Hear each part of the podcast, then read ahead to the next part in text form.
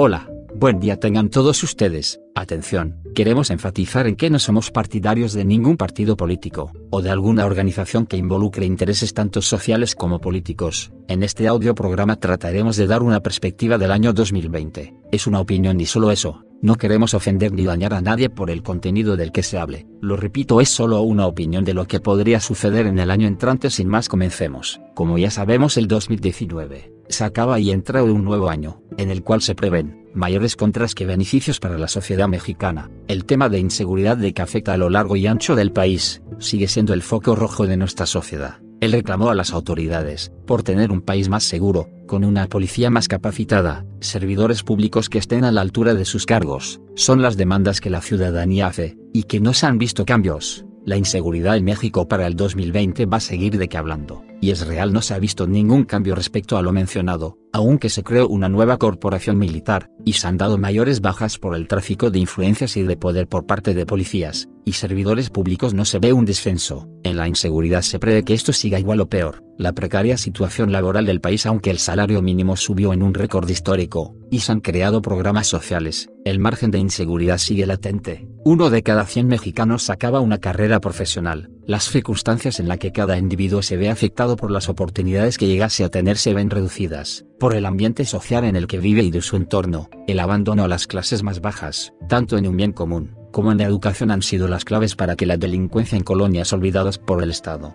crezcan. Esto no es solo en las principales ciudades del país, sino también en los municipios más marginados de toda la nación rincones del país donde no se tiene un censo real de cómo viven, solo se tienen estadísticas generales pero no reales. Si el gobierno realmente quiere reducir el problema de inseguridad, tiene que atender a estas colonias, poblados, municipios y rincones olvidados de nuestro México, y con esto, no estamos diciendo que se les beque, o se les dé un incentivo, por no hacer nada, se les tiene que atender, en lo social y educativo en fortalecer la seguridad en estos lugares, invertir centros educativos de calidad, primarias, secundarias y bachilleratos en especial, beneficios y facilidades al micro y pequeño empresario, tratos directos con las personas que trabajan la tierra y no con terceros, el dar créditos a emprendedores, que tengan ideas factibles, para crear un negocio, y de la creación, de nuevos empleos, que de ellos se puedan beneficiar las comunidades de donde se habrá un centro de trabajo con prestaciones de ley y seguridad social. El sector salud tiene que ser atendido de manera inmediata,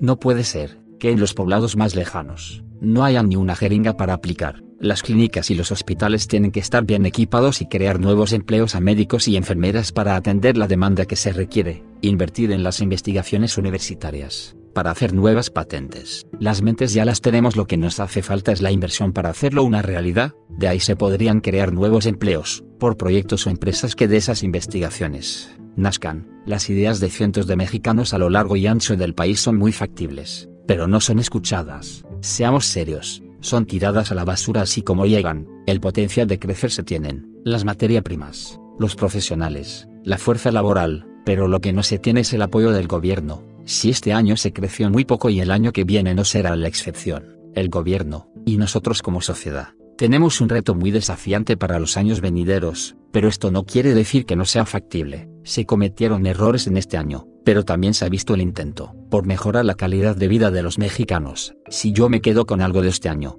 fueron los fideicomisos que se les dieron a los atletas de alto rendimiento, que ojo, el próximo año nos van a estar representando, en los Juegos Olímpicos, Tokio 2020. Un tema también importante y que no podemos dejar a un lado, son los acuerdos diplomáticos que llega a tener México, el próximo año. De esos acuerdos se puede traer la inversión extranjera, si el gobierno se cierra, y no deja entrar esas inversiones, serán fatales, y la sociedad se lo estará demandando, si no actúa. El gobierno, para el 2020 su popularidad caerá, habrá manifestaciones en contra, el equilibrio del gobierno se podría ver muy afectado si no se responde a todo lo ya dicho, en ellos está reformar y reactivar las instituciones, y así poder crecer como nación, espero, que para ti el 2020 sea un año de logros y éxitos, en ti está ser mejor cada día, los cambios más importantes siempre empiezan en uno mismo, sin más me despido. Nos vemos en un próximo audio programa. Yo soy Xavi Bale. Ser buenos hasta pronto.